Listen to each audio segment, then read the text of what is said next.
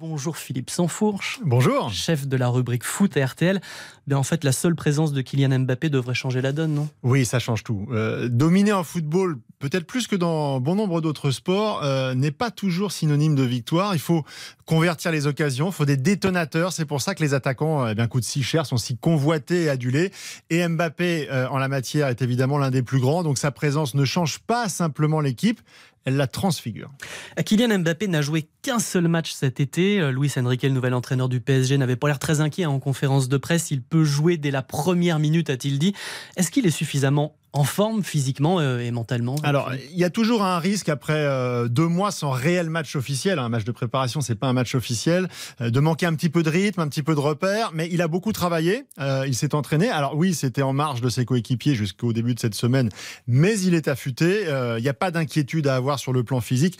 Et mentalement, j'ai envie de dire qu'on n'en parle même pas. C'est souvent dans ces il situations. était dans les comptables quand même.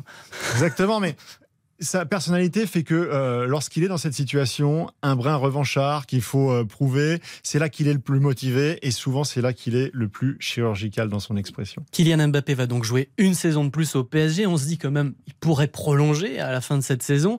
Est-ce que cet épisode va tout de même laisser des traces? Alors forcément, c'est la première fois qu'un tel rapport de force s'est établi entre le, club et, le joueur.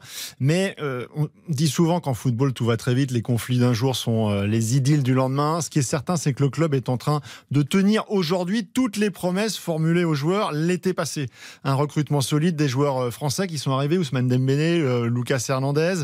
Le départ ou la mise à l'écart de, joueurs comme Neymar et Verratti, Mbappé a objectivement obtenu absolument tout ce qu'il souhaitait. Donc ça peut être le début d'une nouvelle histoire. Et puis on va regarder ce soir et ce nouveau duo avec euh, Ousmane Dembélé, nouvelle recrue du PSG qui joue aussi pour la première fois. Leur duo devrait faire des étincelles. Merci Philippe Sansfourche. Je vous parlerai de tout ça, j'imagine, dans On refait le match dès 18h30. Bien entendu.